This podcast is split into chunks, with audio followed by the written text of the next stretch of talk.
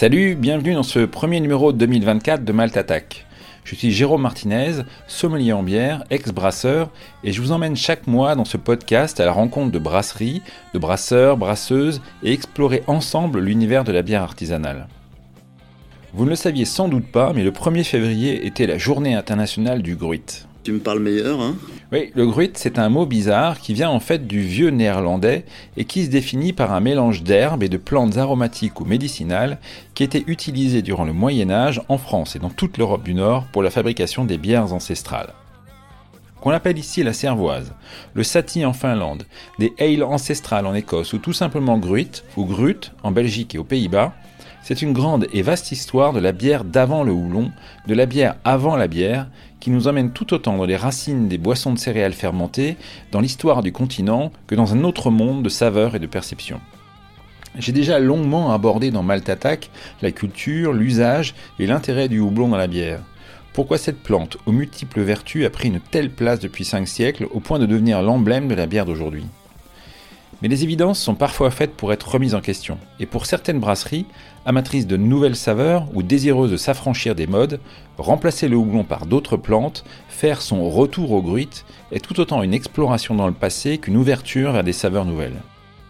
Pour commencer à explorer cette autre galaxie de la bière, je vous propose de rencontrer deux brasseries qui ont choisi de brasser des bières sans houblon. La brasserie In Taberna est située à Montflanquin, dans le Lot-et-Garonne, et elle fait partie des brasseries emblématiques sur les gruites en France. Guillaume va revenir avec nous sur son histoire du gruit et les raisons qui l'amènent à se passionner pour ces boissons. Nous irons ensuite dans l'Aube avec Thomas de la brasserie La Rouffe, située à Fouchères. C'est une ferme brasserie qui produit son orge et ses plantes. Thomas explore progressivement l'univers des bières peu ou pas houblonnées et nous allons discuter de l'opportunité de brasser aujourd'hui des gruites. Alors bonjour Guillaume. Salut Jérôme. Je te remercie d'avoir accepté l'invitation à venir me parler dans Malte. Je fais une émission pour parler euh, d'une famille un peu à part dans le monde de la bière qui est le monde des gruites, c'est-à-dire euh, le monde des bières euh, avec peu ou pas de houblon. Donc toi tu t'occupes de la brasserie qui s'appelle Intaverna qui est dans le Lot-et-Garonne à Montflanquin.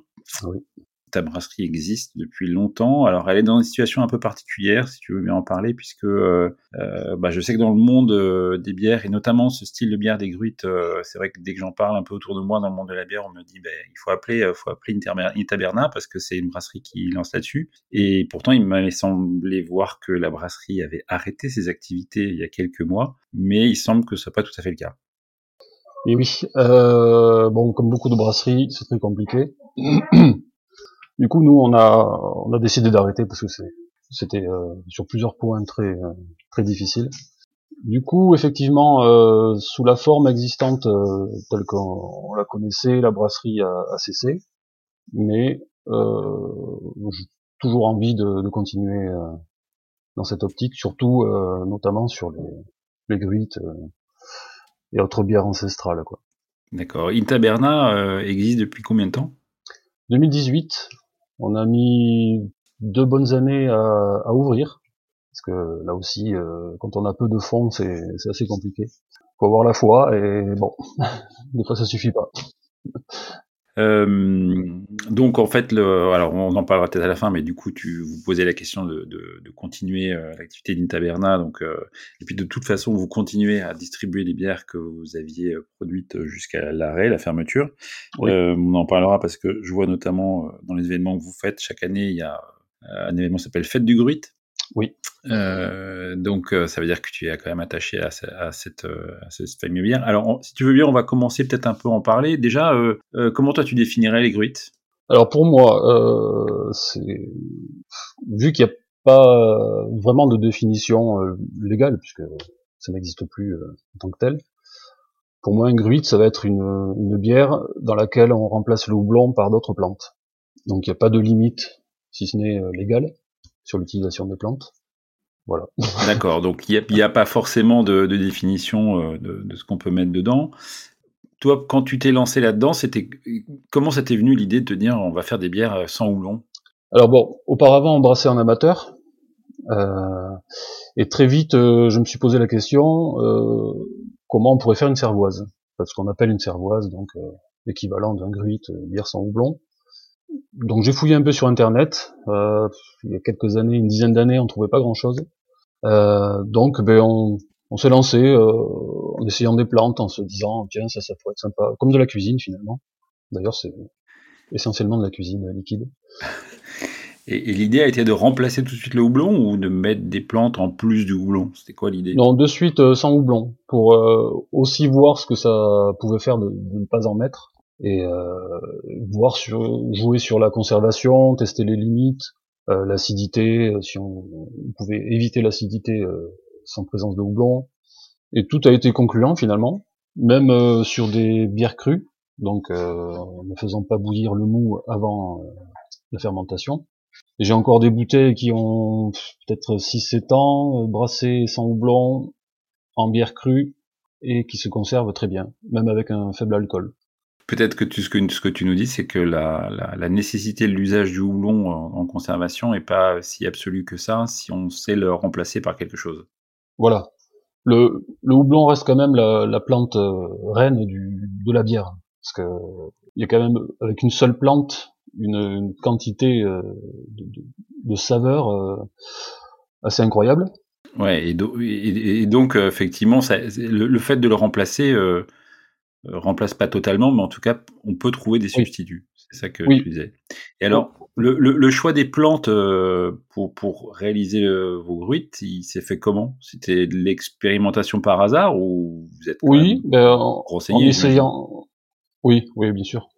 Ben, en essayant de retrouver toutes les, euh, les saveurs possibles du houblon, à savoir l'amertume, le côté fruité, le côté résineux, herbal en essayant de trouver les plantes qui, euh, qui touchaient ces, ces, points précis, en les assemblant pour euh, telle plante va donner l'amertume euh, nécessaire pour équilibrer le, côté maltais, le floral, tout ça pour substituer le houblon finalement. Donc faire machine arrière. D'accord. Et vous avez, on, on, trouve des écrits, on trouve des choses qui définissent toute cette gamme, on va dire, de plantes qu'on peut utiliser? Euh, Oui, euh, alors récemment, oui, quelques livres sont, sont sortis. Récemment, je parle dans les, cinq dernières années. Euh, il y avait quand même des bouquins, notamment le Sacred Herbal Living Beers. Ah ouais, on, on, le verra pas à l'écran parce que c'est, c'est un podcast audio, donc il s'appelle Sacred Herbal And Healing Beers. Ok, qui est un livre donc anglophone et qui est consacré en fait à, aux plantes de la bière, c'est ça? Voilà. Euh, aux bières, donc, euh, voilà, euh, avec des plantes en substitution du houblon, qui reste assez controversé, un côté assez ésotérique, une approche assez ésotérique, on va dire. Donc, pas à prendre avec tes pincettes, quoi. D'accord, parce que c'est c'est c'est quoi? C'est un recueil de, de de textes, de récits ou d'évocations où on parle des plantes qui auraient servi à remplacer, enfin qui, qui auraient été utilisées en, avant l'usage du houblon? oui, voilà, oui, oui, oui. Et euh, c'est quand même euh, une approche assez personnelle de, donc de Stephen euh, Banner, l'auteur. Et on, y trouve des recettes assez euh, farfelues, quoi. Non seulement, bon, pas tant sur l'utilisation des plantes, mais sur la, la manière de faire. C'est assez empirique, euh, visiblement. Ça approche plus de la cuisine domestique. que du brassage. Oui. Et alors, euh, donc, ce, ce, genre de livres, en fait, euh, de, sont, sont des, des choses qu'on peut utiliser. Ça, ça, va nous donner une liste. C'est quoi, en fait, les plantes qu'on peut utiliser euh, sur un gruit, celles qu'on va le plus couramment, en fait, essayer d'utiliser? Alors, ce qu'il en ressort euh, des, textes, euh, il y avait trois, quatre plantes très utilisées, comme le genévrier, l'aquilée millefeuille, euh, l'armoise, euh, le myrte des marais.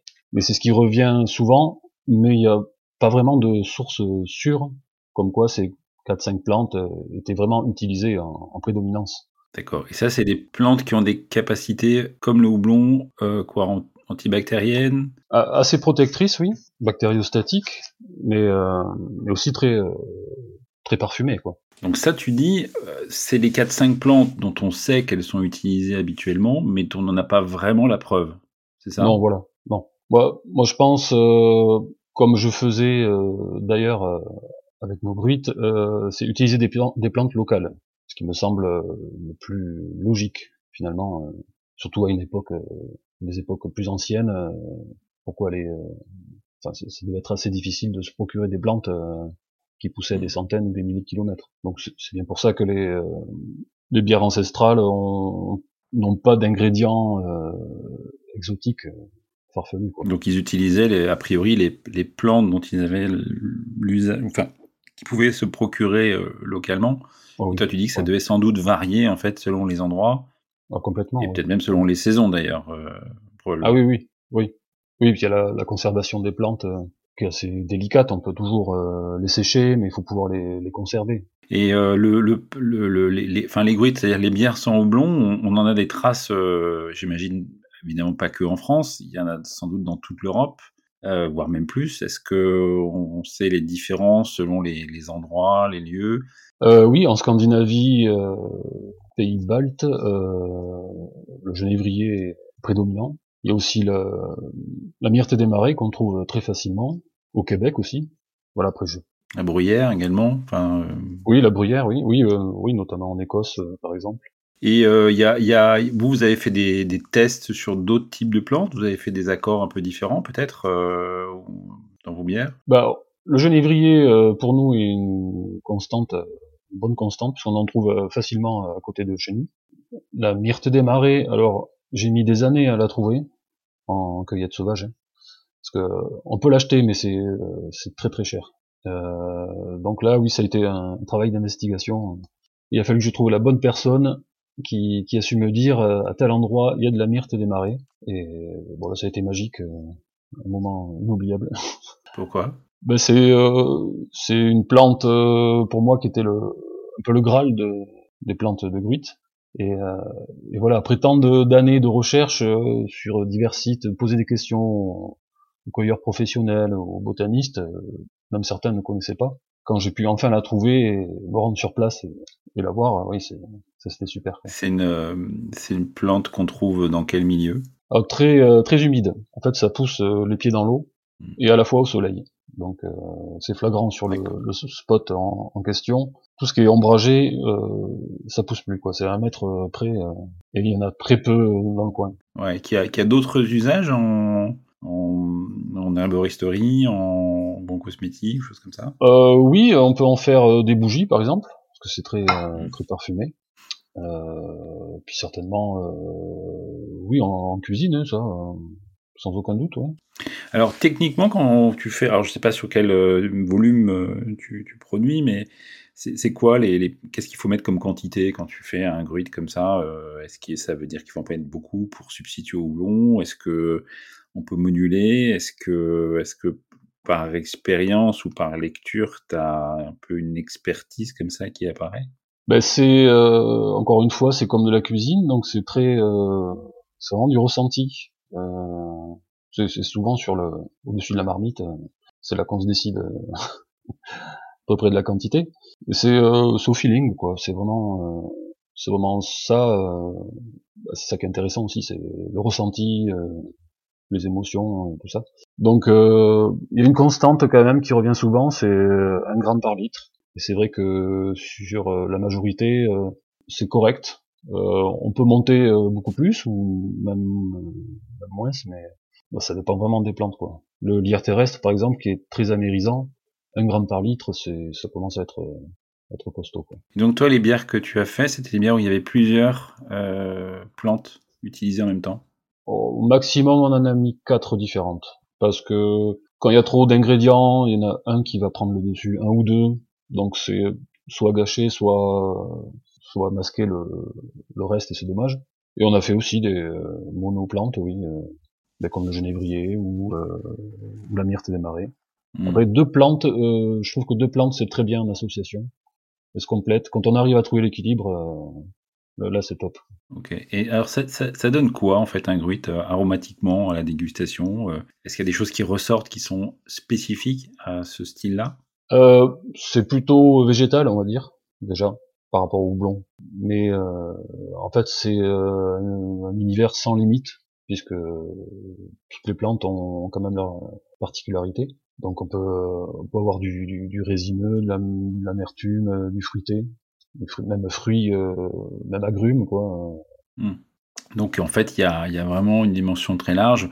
On ne va pas se retrouver dans ce qu'on pourrait imaginer de ce style de bière, c'est-à-dire des bières très épicées, euh, des choses où on a des, des épices très marquants, euh, des aromates. Enfin voilà, tu, tu vois ce qu'on peut retrouver dans certaines bières où on se dit on va ajouter des plantes. Des fois, on se retrouve avec un truc où on se dit bon, c'est un petit goût de bouillon, de légumes. Euh, ouais, une tisane.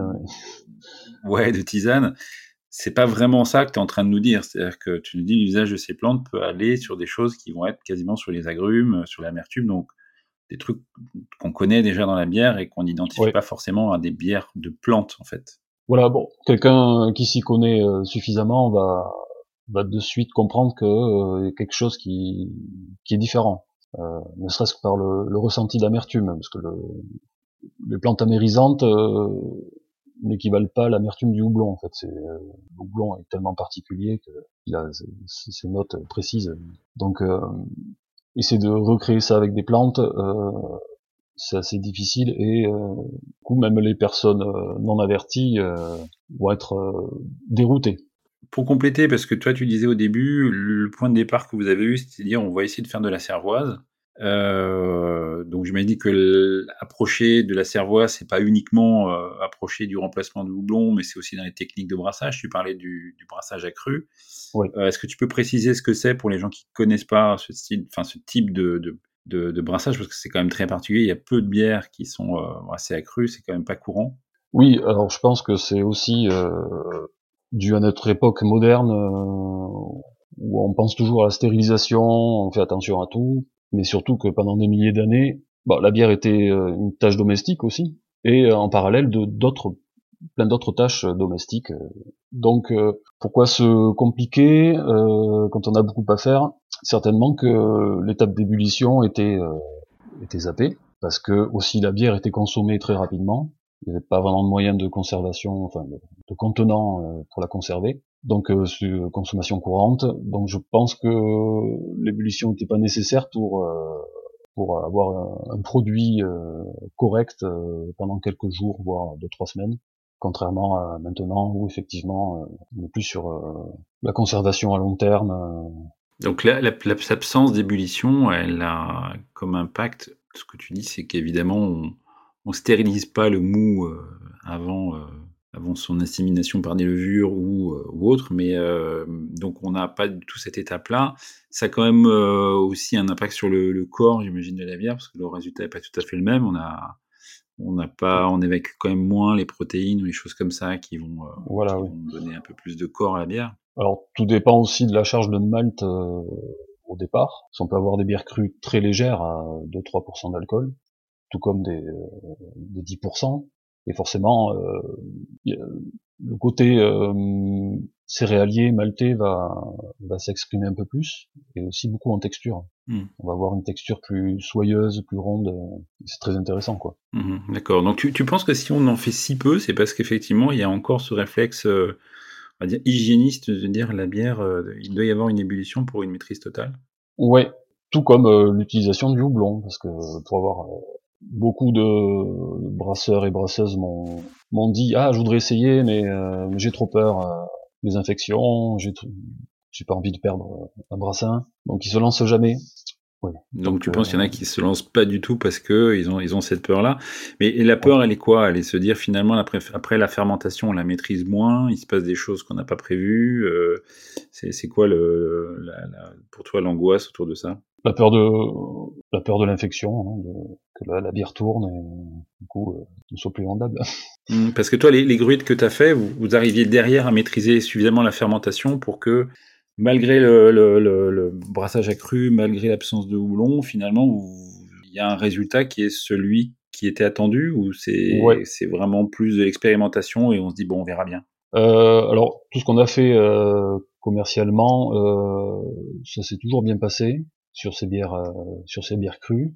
Euh, auparavant dans les tests, oui, il y a eu quelques quelques ratés, oui, mais euh, voilà. On apprend de ses erreurs. Donc, du coup, par la suite, on n'a jamais eu trop, enfin, on n'a jamais eu de problème de, de ce cas. Mmh, d'accord. Donc, écoute, c'est bien ce que tu es en train de dire, c'est que finalement, il faut peut-être pour les brasseurs se déstresser sur toutes ces angoisses du brassage. c'est peut-être le résultat de ce qu'on peut déduire de ce que tu nous expliques. Est-ce que dans l'avenir, tu penses que vous allez repartir sur ce type de production? Est-ce qu'il y en a déjà Vous en avez sans doute peut-être encore à disposition? Ouais, un tout petit peu de, stock encore. toi, tu disais, on va peut-être continuer sur cet aspect-là. C'est quoi l'envie? Ah ben, L'envie, de toute façon, euh, pour continuer dans le garage, ça, c'est pas un souci. Euh, toujours l'envie et d'expérimenter encore plus.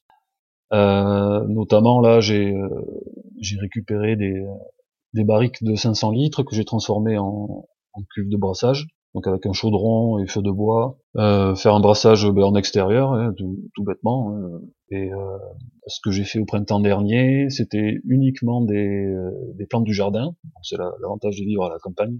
Et euh, avec un temps calé dans le jardin, euh, on a mis le, le mou à refroidir naturellement, comme un cold chip. Et euh, ensemencer, on va dire, avec des plantes euh, aromatiques aussi pour euh, voilà, pour lancer la fermentation. Et ça a été euh, super concluant. Donc c'est sûr, il y a un profil assez assez sur l'acidité, mais très douce finalement. Donc c'était purement expérimental. Et ce genre de choses, oui, moi j'aimerais pouvoir le, le, continuer. Alors ne serait-ce qu'en amateur, mais pourquoi pas je sais pas sous quelle forme, une forme d'assaut ou, euh, ou euh, auto-entrepreneur, peut-être euh, vraiment histoire de, de garder un pied dedans quoi. Eh ben écoute, euh, moi c'est ce que je te souhaite parce que c'est vrai que le choix que vous avez fait, il est, il est courageux quand même de se lancer dans ce style de bière. Alors avec peut-être l'espoir et l'espérance que en fait ce soit peut-être plus facile maintenant qu'il y a quelques années pour se lancer dans des bières différentes. Donc, euh, bah, je te remercie Guillaume de, toutes tes explications. Euh, je crois qu'on peut, on peut te souhaiter que te souhaiter que la que vos projets euh, arrivent à rebondir et que la brasserie puisse puisse renaître et continue à à nous proposer ce genre de, de, de production parce que c'est vrai que moi je trouve ça très intéressant à chaque fois que j'en goûte euh, de mm. l'ampleur aromatique, de la différenciation qu'on a avec les bières et d'un autre univers qui s'ouvre quelque part, qui euh, mm, évidemment mm. fait un lien avec une histoire passée, parce que c'est une histoire de la bière il y a quelques siècles, on va dire. Euh, mais en même temps, c'est aussi une autre porte qui s'ouvre sur un monde de la bière et une bière qui sont un peu différentes. Ouais. Euh, bah écoute, je te remercie beaucoup Guillaume. Euh, et puis euh, bonne continuation à la brasserie In Taverna, donc euh, qui est donc vous êtes à Montflanquin, c'est dans le Lot-et-Garonne. Si moi je mettrai évidemment sur le podcast tous les contacts pour pour vous joindre pour ceux qui seraient intéressés, pouvoir d'une part se procurer les les gruites que vous avez que tu as encore en stock et puis suivre un peu l'actualité de de la brasserie. Avec plaisir. Merci Guillaume. Merci Jérôme. Si vous êtes intéressé par les activités de la brasserie In Taberna, il est possible de les contacter via les réseaux sociaux et Guillaume vient de créer un nouveau compte Instagram intitulé Passion Gruite sur lequel il partagera ses expérimentations et productions. Je vous précise enfin que vous trouverez dans les commentaires de l'épisode les références d'ouvrages consacrés aux gruites et aux autres plantes de la bière. C'est à l'occasion d'une collab avec la brasserie Tibor que Thomas, la brasserie La Rouffe, s'est lancé sous la forme au départ d'un petit défi dans la réalisation d'une bière sans houblon. Pour ce brasseur et paysan qui utilise l'orge produit sur la ferme et cultive des herbes aromatiques et médicinales, brasser des bières avec peu ou pas de houblon constitue une expérimentation sensorielle nouvelle il m'a semblé intéressant d'échanger ensemble sur son approche des gruites, sur l'intérêt et les pistes pour élargir la gamme sensorielle des bières à travers l'usage d'autres plantes que le houblon. Eh bien, salut Thomas. Salut. Je te remercie d'avoir accepté l'invitation à venir parler dans Malte euh, donc, toi, tu es de la brasserie La Rouffe, qui est située dans l'Aube, à Fauchères, c'est ça? Fouchère, ouais. Euh, Fouchère. Euh, et euh, bah, tu as, as, plusieurs particularités, dont une d'être euh, ce qu'on appelle un paysan brasseur, parce que tu produis toi-même ton orge notamment. Euh, Absolument. Est-ce que tu veux te présenter un petit peu la, la, brasserie, s'il te plaît? Ouais, la brasserie, elle est née en 2016. On a vendu les premières bières en 2017. Bon, avant ça, j'étais euh, régisseur lumière dans une salle de spectacle, mais avant ça, je suis fils d'agriculteur. Euh, et puis en fait, j'ai voulu revenir sur la ferme pour faire de la bière et je vais passer sur les détails qui m'ont conduit à ça parce que c'est un très long chemin de vie finalement. mais euh, mais voilà, je suis revenu sur la ferme, j'ai appris à faire de la bière à la brasserie des Trois Loups dans l'Aisne, Mhm. euh, en mode intensif. Euh, et puis je suis revenu sur la ferme, donc on a monté une brasserie dans un hangar de stockage de tracteurs qu'on a qu'on a modifié euh, pour accueillir une brasserie. Donc euh, c'est une brasserie en mode brûle à loose euh, avec des à lait. Euh, voilà, je suis en train petit à petit de m'équiper. On, m'équiper. on met enfin en bouteille avec une machine depuis à peine un an. Sinon, ça a été cinq années de joyeux et dur labeur à la main. Voilà. Et en fait, depuis le début, a la volonté d'utiliser l'orge de la ferme familiale. Donc euh, actuellement, en fait, on est sur deux structures. La ferme, elle est un peu hybride. Il y a, euh, moi, je fais partie de la structure conventionnelle, euh, où on cultive des céréales en conventionnel. Et ma sœur, qui est aussi mon associée sur la brasserie, elle est avec son mari, ils ont une structure bio. Donc petit à petit, il y a un passage en bio sur sur la ferme. Donc je prends l'orge des deux fermes en fait, et là la bière va passer quasiment tout en orge bio bientôt. Donc on fait malter à façon. Euh, je vais pas cacher qu'il y a une grosse volonté de mettre une malterie sur la brasserie, hein, Ouais. pour qu'on aille euh, direct du champ jusqu'au gobelet. Aujourd- Aujourd'hui, c'est maltais où? Aujourd'hui c'est malté à Le Malte, en Eure-et-Loire, à Cloix-les-Trois-Rivières. Et euh, donc on voudrait malter sur place. Et puis depuis le début, j'ai voulu utiliser les plantes et les aromates qui poussent autour de la brasserie et qu'on fait pousser aussi. Déjà parce que ça me plaisait de les travailler. Très sincèrement, je suis pas le plus grand buveur euh, d'IPA du siècle. Euh, même si je trouve ça bon, euh, j'avoue. Alors peut-être je vais me faire jeter des pierres en disant ça, mais que je trouve qu'il y a rien qui ressemble plus à une IPA qu'une autre IPA. Et, et du coup, j'ai travaillé pas mal avec les épices, les aromates. Et puis, il y a, bon, je cuisine beaucoup dans la vie. Donc, c'est sûr que, bah, il y a un côté cuisine encore plus développé quand on utilise ça. Même si, euh, faut l'avouer, euh, au début, les dosages, euh, on marche un peu sur des œufs. quoi. Hmm. Et vous, tu, tu produis quoi? Vous produisez quoi comme, euh, comme plante, euh, herbe? C'est c'est une production qui est à, au propre- à, à votre propre usage ou c'est une production de que vous commercialisez? Non, on commercialise pas. Alors pour l'instant, c'est des toutes petites quantités parce qu'il n'y a pas besoin d'en mettre énorme dans la bière. On a une brasserie de euh, 450 hectos hein, à l'année. C'est pas non plus énorme, même s'il y a une petite volonté quand même un petit peu grossir à l'avenir, mais pas trop. Euh, et du coup, euh, du coup, du coup, là, il y a vraiment pas énorme de production. Il y a un peu de cueillette sauvage. Euh, et pour l'instant, je produis pas toutes les herbes et les aromates que j'utilise. Par exemple, dans la blonde, je mets de l'hélicryse, donc de l'immortel d'Italie. Oui. C'est quelque chose qui pousse bien dans le sud et en Corse, mais chez nous, dans le Grand Est, c'est un peu compliqué. Donc, euh, pour l'instant, euh, sur les euh, 12 ou 13 brassins de blonde que je fais euh, à l'année, euh, il y en a que 3 ou 4 qui sont avec ma production euh, à moi, d'hélicryse. Mais euh, comme ça marche, je plante petit à petit des pieds pour euh, avoir des plus grosses récoltes. Le but, c'est d'arriver à terme à une autonomie. D'accord. Sur la production d'herbes euh, d'herbes aromatiques et de plantes que vous allez utiliser euh, tu Absolument. au cours du brassage. Ouais. Euh, donc, comme je te disais, l'idée que je voulais faire dans cette émission, c'était aborder euh, une famille un peu à part, euh, poisson de céréales fermentées, parce que est-ce qu'on peut appeler ça vraiment de la bière? On n'en sait rien. Euh, C'est-à-dire les gruites. Euh, donc, c'est bière un peu ancestrale qu'on rattache à des traditions très anciennes, de la cervoise, etc. ou Mhm. des pays du Nord, sur l'absence de houblon ou le très peu de houblon. Ouais.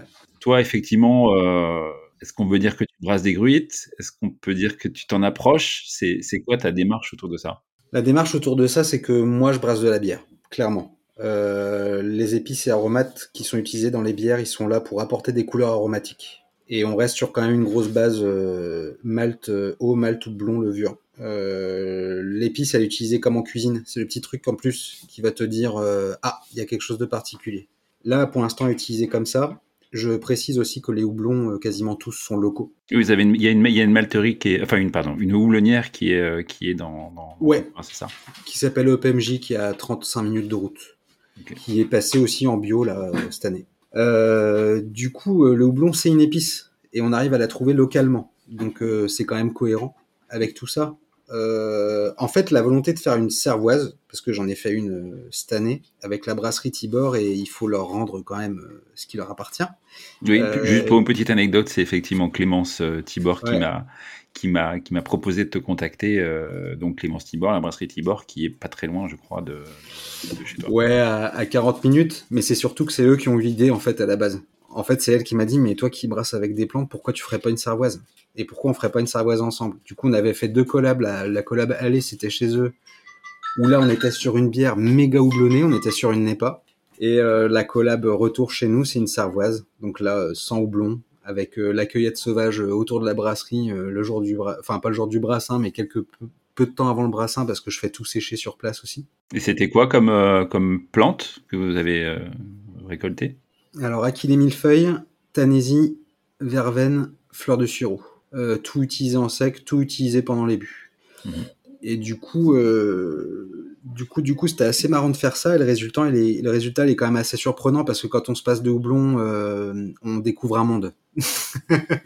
Alors vas-y, explique, explique parce qu'effectivement, donc comme, comme je te disais dans, dans l'émission, on va aussi entendre Guillaume de Brasserie Taverna qui en fait, et c'est marrant, va utiliser à peu près, je crois quasiment exactement, les gens qui écoutent l'émission pourront le, retrouver, exactement les mêmes mots qu'il vient de prononcer. C'est un autre monde. Donc ça m'intéresse en fait, tu m'expliques pourquoi. En fait, c'est un autre monde parce que euh, en fait, le houblon, ça n'a pas été utilisé pour rien dans la bière il y a plusieurs siècles. Hein. Ça a été vraiment fait pour stabiliser.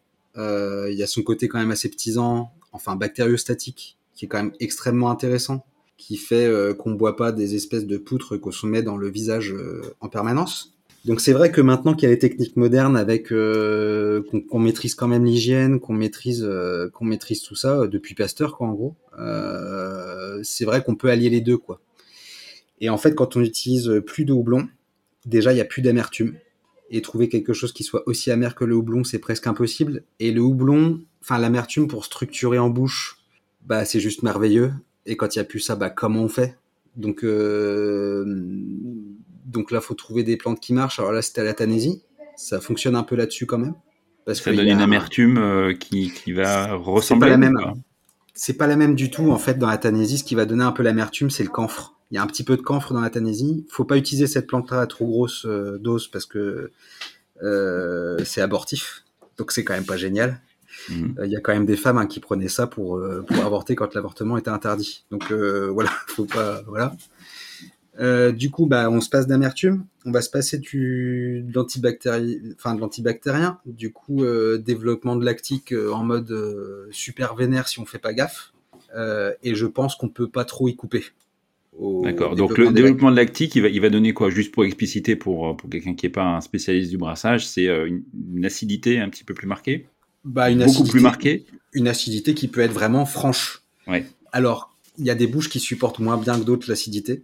Euh, là, avec Clément, ce qu'on a fait, euh, on se rapproche quand même d'une cervoise quand même plutôt acide, mais euh, mais c'est pas imbuvable quoi. Enfin, je veux dire, c'est rafraîchissant. Il y a un côté quand même euh, limonade aux plantes, euh, mais avec de l'alcool dedans.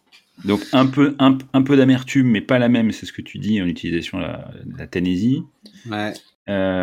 L'Aquilée, alors la elle va venir structurer, englober un petit peu tout ça pour rendre le truc euh, rond, euh, malgré tout. Et je parle de staticité parce que moi, elle me marque vraiment parce que mon palier il est très sensible. Euh, c'est vrai qu'à la dégustation, il y a des personnes qui vont dire ah mais non, pas du tout, c'est super rafraîchissant, c'est génial. Donc ça dépend vraiment des gens. Et mais tu, disais que vous nous avez mis de la verveine quand même. Et puis la verveine et la fleur de sureau parce qu'il faut quand même que ça sente quelque chose de, faut quand même que ça sente quelque chose de joyeux et qui donne envie de le boire. Donc on peut pas euh, que euh, que travailler sur la mer, le sucré, l'acide et voilà. Il faut aussi apporter des arômes, des choses qui sont flatteuses pour le palais, qui font en sorte que bah on a envie d'y aller quoi. Et on se éloigne vraiment du, brassage parce que jusqu'à l'ébullition, ça ressemble à un brassin classique, hein, avec son malt, son eau comme d'hab. Et puis quand le mou rentre en ébullition, et ben on se retrouve à ne pas mettre de houblon dedans.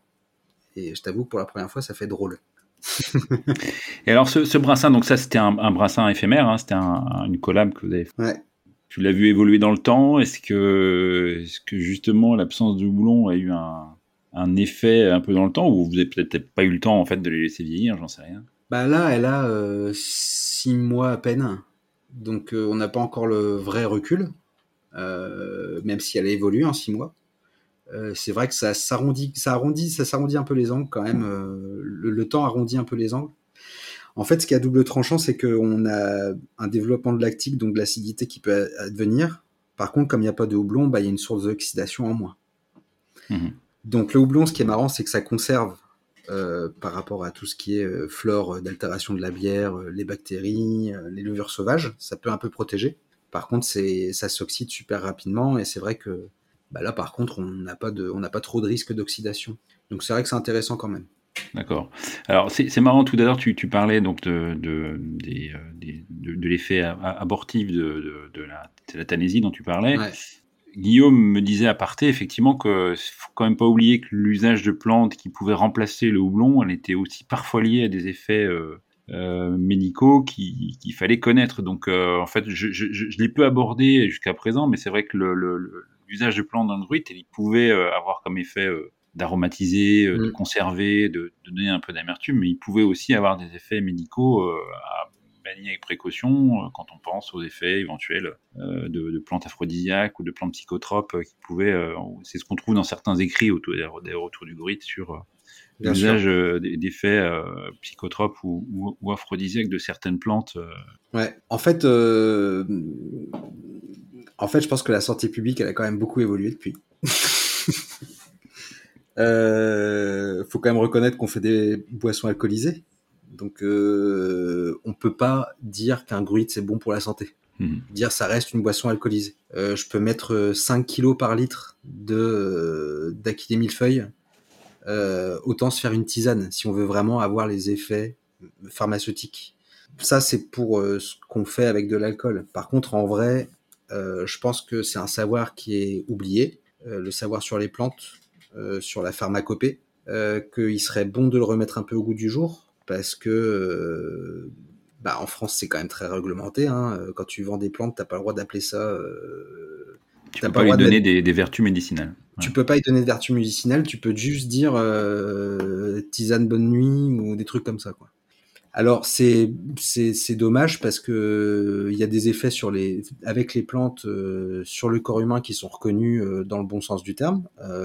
les laboratoires qui font des médicaments souvent s'inspirent des plantes euh, pour faire leurs médicaments. Il y avait des formations d'herboristes. Maintenant en France, elles se réduisent à peu de chagrin, la peau de chagrin n'a plus beaucoup, euh, c'est compliqué, c'est quasiment maintenant que du savoir oral, la transmission orale. Euh, moi, les effets des plantes, j'arrive à les voir sur les cahiers que ma mère, elle a de sa grand-mère. Et sinon, on peut trouver des trucs sur Internet, mais bon, voilà, je suis pas très ça dépend quel site on va voir, quoi.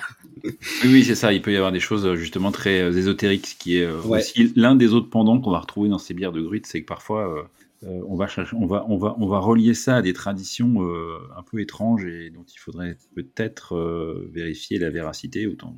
Bah, il y a ça déjà, et puis en plus même d'un côté, comment je dirais, politique ou social. Je, je, je pense être plutôt anti-réactionnaire. Et euh, je me méfie beaucoup du c'était mieux avant. Hmm. Euh, et je fais pas ça pour. Euh, enfin, je veux dire, on fait pas des gruites. En tout cas, en ce qui me concerne, et Clémence aussi, qui l'a fait avec moi. On fait pas ça pour dire oh bah t'as vu ce qu'on arrivait à faire avant c'était quand même vachement mieux et puis en plus ça coûtait moins cher et puis il y avait pas de houblon et puis t'as vu on arrivait bien à se débrouiller et puis gna gna gna gna gna euh, là, on fait un gruit, mais il y a une ébullition, il y a tout un savoir sur la saccharification pendant l'empattage, il y a la filtration on fait pas un gruit comme on faisait un gruit il y a 500 piges. Hein.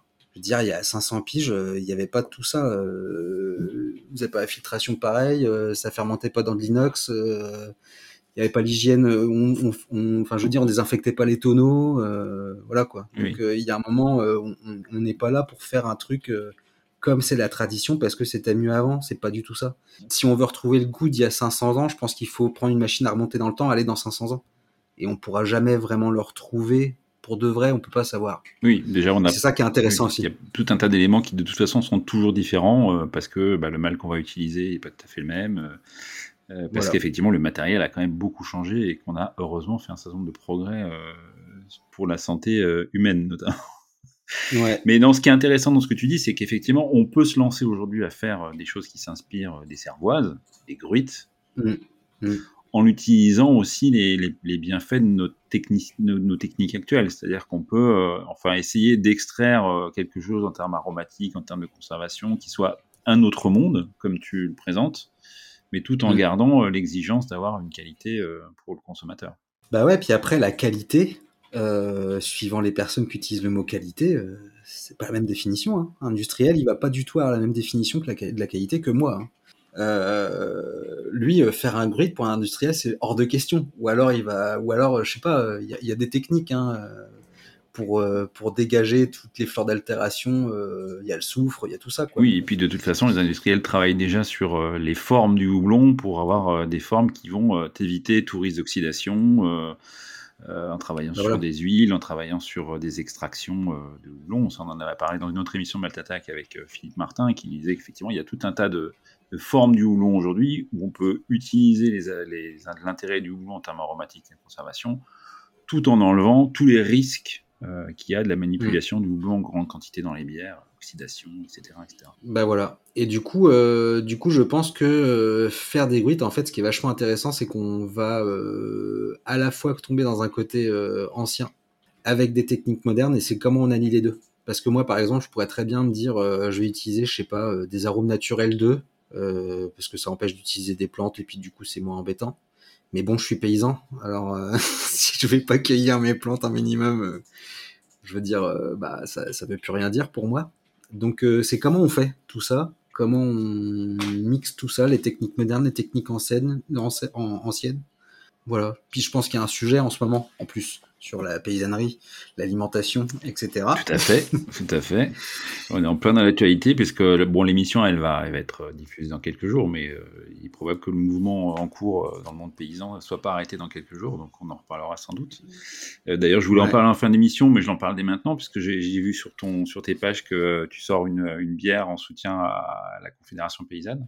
Ouais, on fait une bière en soutien à la Confédération Paysanne Grand Est, donc tous les bénéfices seront reversés à la conf. Ok, donc euh, je vous invite à aller voir, euh, de toute façon, je donnerai tous les rêves sur, le, sur la page du, du, podcast pour aller voir euh, cette bière et savoir si on peut la, la procurer, même si on est un petit peu plus loin.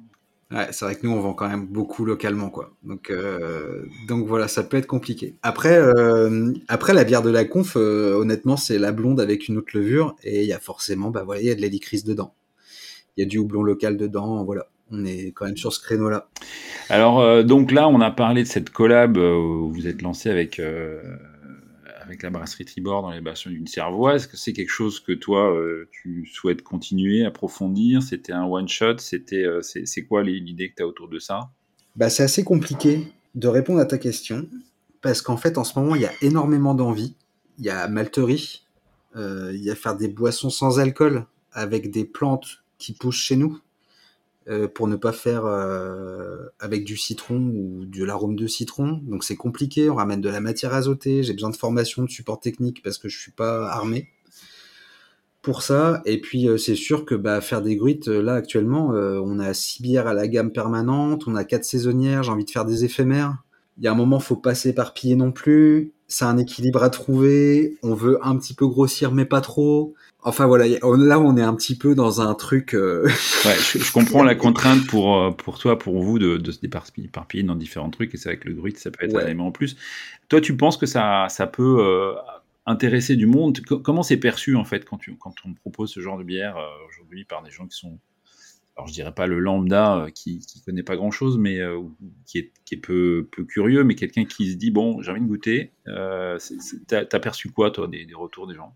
Alors en fait, j'en sais rien parce que moi, les seuls gens que j'ai vus, c'est des gens lambda justement. Et à qui tu as fait goûter cette bière? En fait, je l'ai surtout fait goûter sur un salon, euh, un salon de gastronomie à Troyes là, où on faisait ça avec Clémence. C'est Clémence qui a eu pas mal de retours de, de pros, par exemple, ou euh, sur sur le salon Richement Bière. Et là, c'est elle qui a eu les réactions des pros et des connaisseurs. Moi, j'ai surtout eu les réactions des, des des personnes qui ne connaissent pas grand chose à la bière ou qui sont vaguement amateurs de bière. Et en vrai, c'est génial. Parce que quand tu dis euh, bon bah on est de la cervoise, t'as tout de suite les yeux qui s'écarquillent. Genre euh, Astérix, c'est avec nous. Mais exactement, genre euh, waouh, on a un truc, qu'est-ce que ça veut dire? Et en fait, les gens disent ah ouais, c'est un mélange de bière et de vin et de miel. Ouais non, ça c'est l'hypocrase. et puis tu t'as plein d'idées reçues sur la cervoise. Ah, mais pourquoi on la boit pas tiède? Bah, parce que on n'est pas en 1500 quelque chose. Enfin, tu vois. Et c'est vachement intéressant d'avoir toutes ces discussions-là avec les gens parce que tu, bah, justement, tu discutes de, bah, avant c'était comme ça, maintenant c'est comme ça, ça peut être comme ça, on fait un peu ce qu'on veut. Et du coup, c'est très, très, très intéressant et je pense qu'il y a, euh, moyen de développer un peu ce côté-là. Donc, euh, moi, à l'avenir, ça m'intéresserait d'en refaire. De toute façon, à la ferme, à la brasserie, on se passera jamais de plantes. Alors, là, je vais sortir une IPA. Parce que ça fait six ans qu'on m'en demande une, et qu'au bout d'un moment, je vais le faire, mais il y aura forcément une plante dedans. Je vais pas faire une IPA toute seule. Et puis. Donc, ce sera quoi, la, ce sera quoi la, la, la, plante dedans, tu peux le dire, ou c'est une surprise? Ah, c'est surprise. Ah, ok, bon. Non, j'hésite, entre deux. Et, euh, et puis, euh, voilà, nous, c'est un tout, quoi. Je veux dire, les plantes, ça a structuré un peu l'orge euh, de la ferme, enfin les céréales de la ferme et les plantes, ça a structuré toute la brasserie, donc on s'en passera jamais. Donc oui, je pense qu'à l'avenir, on en refera une sarroise, et puis pourquoi pas en rentrer une à la régulière, même si elle change toutes les saisons, parce que bah forcément, t'as pas les mêmes plantes toutes les saisons. Mais oui, je pense qu'un jour, ça viendra, quoi. Et toi aussi, t'envisages des, des bières avec du brassage accru? Ouais, pour cet été. Pour cet été, j'envisage euh, bah, une IPA aussi crue. Euh, et je suis en train d'étudier la question. Et euh, je sais déjà que ça sera avec beaucoup, beaucoup, beaucoup de fleurs. Et justement, le, le, truc du brassage accru, ce qui m'intéresse, c'est que comme tu fais pas d'ébullition, bah, tu gardes quand même beaucoup d'arômes. Donc euh, mettre des fleurs en même temps que du malt, en même temps que du houblon dans une seule cuve, ça me paraît être un truc euh, complètement fou. Quoi. Mmh. Ouais, je pense que ça, ça mérite d'être essayé, ça c'est sûr. Bah moi qui adore faire les grosses tambouilles euh, familiales, genre pot au feu, tout ça, ça va être super. quoi. c'est une méga cuisine dans une très grosse marmite. Ouais, c'est ça. bon, bah écoute, c'est super. J'espère qu'on va pouvoir. J'aurai l'occasion de, de, goûter ça. Écoute, merci beaucoup, Thomas. On va s'arrêter là, mais euh, je, je, suis très, très heureux de, de goûter tes bières. J'espère à une, une occasion prochaine. Avec plaisir. Je te souhaite plein de bonnes continuations pour, pour la rouf. Merci. Et puis, bah, sans doute à bientôt. Bah ouais, merci à toi. Voilà, j'espère que cette première émission consacrée au gruit vous a intéressé. Il y a largement matière à revenir bientôt sur ces bières différentes. Vous trouverez en commentaire de l'émission les contacts des deux brasseries et également des références de livres si vous souhaitez aller plus loin sur le sujet. Continuez à écouter, relayer et faire connaître ce podcast et n'hésitez pas à me contacter, me proposer des sujets, des brasseries et des bières à découvrir. On se retrouve dans quelques semaines. Salut